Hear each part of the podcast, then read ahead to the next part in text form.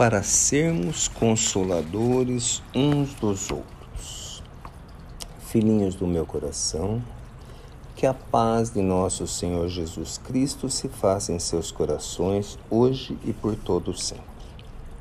Minhas palavras, filhinhos, têm um único objetivo, que é o de trazer um pouco mais de assunto para os, as meditações e aprendizado dos filhinhos para o aprendizado da lição desta tarde, que nos pede para sermos consoladores uns dos outros. Novamente, vou me valer de alguns assuntos de ordem material para me fazer compreender nos assuntos de ordem espiritual.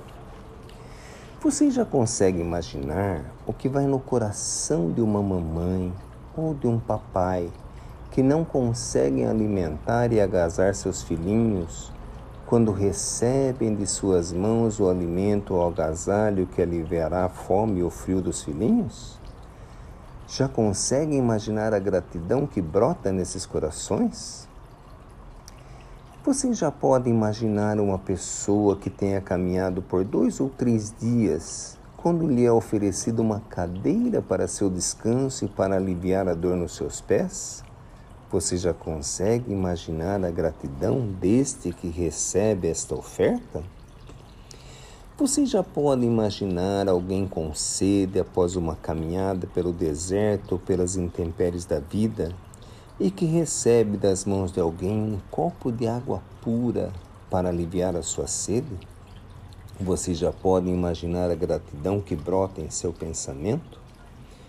Se você já consegue imaginar ao menos este sentimento de alívio destas situações e de outras que vocês tão bem conhecem, então vocês já podem ter uma pálida ideia do que ocorre no plano espiritual. Imaginem alguém que na vida material não deu a devida atenção aos ensinos que o plano divino lhe endereçou ao aprendizado e creio que vocês conhecem diversas pessoas nessas condições. Imagine como elas se sentem quando chegam ao plano da vida eterna.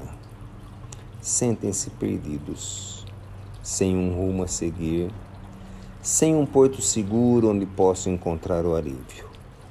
E assim caminham por dias, meses ou até anos buscando e buscando, cansando-se e sentindo sede, frio e fome. Agora imagine esses espíritos quando ouvem da boca de alguém as palavras de Jesus: Vinde a mim, vós que estáis cansados e aflitos, que eu vos aliviarei. Imaginem agora o que sente esse coração se foi da boca de um amigo encarnado que ouviu essas palavras, seu coração de imediato verá neste encarnado amigo o renascer da esperança, o caminho clareado para encontrar o porto seguro. Poderá o amigo encarnado pensar consigo mesmo: é muita responsabilidade. Meus defeitos ainda são imensos para me tornar uma âncora para alguém. Mas continuemos a meditar no assunto. Este filho, nas condições em que se encontra, não está capacitado a ouvir espíritos superiores que o amam e querem ajudá-lo. Por outro lado, os espíritos inferiores a quem ele está capacitado a ouvir não estão em condições de ajudá-lo. Algumas vezes, este socorro precisa vir da voz de um amigo encarnado, cujo pensamento se materializa o suficiente para ser percebido por aquele que caminha sofrimento. E se o amigo encarnado ainda se sente inseguro e sem condições de ajudar, pense que não é você o porto seguro. O porto seguro é nosso Senhor Jesus Cristo. Você é apenas a mão amiga que conduzirá aquele que não consegue caminhar ao encontro de Jesus. E dessa forma, vocês estarão caminhando ao encontro do Mestre e recebendo o alívio para vossas próprias dores e o esclarecimento para suas próprias ignorâncias.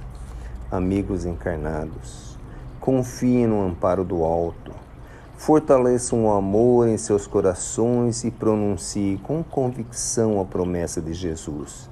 Vinde a mim, vós que estáis aflitos e desconsolados, que eu vos aliviarei. Amadeus.